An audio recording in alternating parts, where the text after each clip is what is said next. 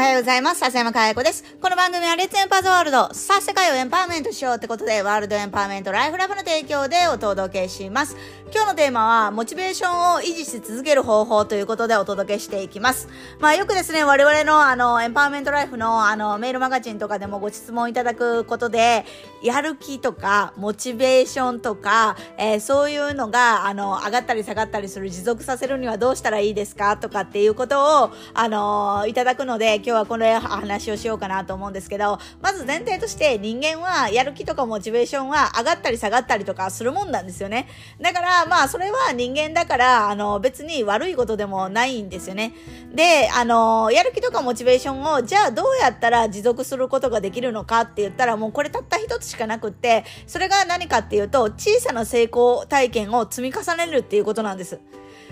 時には、あの、大きな目標を達成したいとかっていう方とかいらっしゃると思うんですね。こんなことしたい、ああしたいって言って大きな目標を掲げる人が多いんですけど、ある研究では大きな目標を掲げると人生は不幸になるっていうことが、あの、分かってるんですよね。っていうのは、やっぱり我々は成功体験を積み重ねていかないと、なんか、あ、これできた、あれできたって感じれない、達成感が感じれないと、どうしても、えー、モチベーションとか、えー、やる気とか、そういうのは下がっていってしまうんですよね。だから大きな目標を掲げすぎちゃうと自分はいつまで経ってもあれができてない、これができてないって言って足りない自分で居続けないとダメなので人間は不幸になるっていう、それが研究結果で出ていて、だから我々がもし幸せとか、幸せとかにね、あの、なりたいとか、あの、モチベーションを維持したいんだと思えば、ほんまに小さなち、あの、成功体験を積み重ねる。まあ、いわば、小さな目標を達成し続けていくっていうことの方がめちゃくちゃ大事なんですね。大きな目標よりも。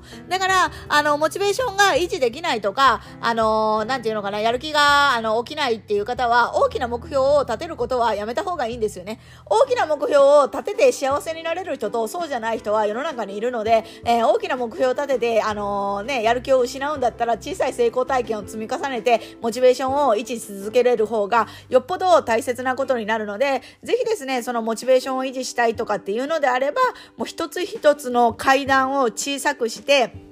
昨日よりもこれが今日できたとか、もう嫌なことはたくさんあったけど、これは今日達成したよねとかっていう小さな目標を作って達成させていくっていうことをやっていくっていうことで人はモチベーションが維持できるっていうことが言われてるので、ぜひそれをやってもらったらいいかなと思ってます。で、もっと大事なことがあって、それが何かっていうと、モチベーションややる気とかを、あの、感情の問題にしないっていうのが大事で、もう冒頭でお伝えした通り、やる気とかもモチベーションっていうのはなくなったり張ったりするものなので、そこで右往左往してる自分を作って、なんとか達成して頑張っていくっていう、なんか頑張らないとダメな自分を作るっていうよりも、やる気とかモチベーションを頑張らなくっても達成できる状況を作るっていう方がめちゃくちゃ大事で、えー、やる気を出すとか、集中力とか、モチベーションとか全てにおいて言えることなんですけど、感情の問題にせずにですね、そういう勝手に起こってしまう状況を作ってしまう。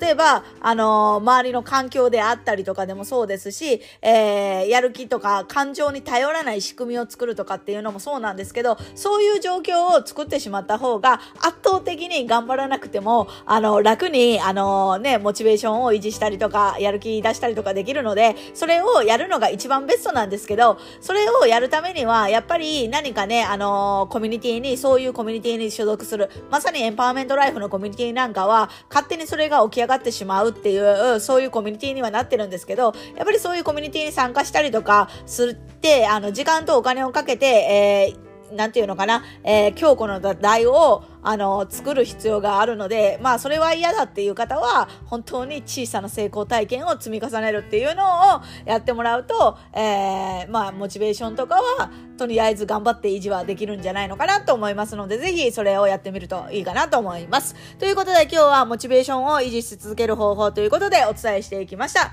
今日も笑顔100倍でいってらっしゃい。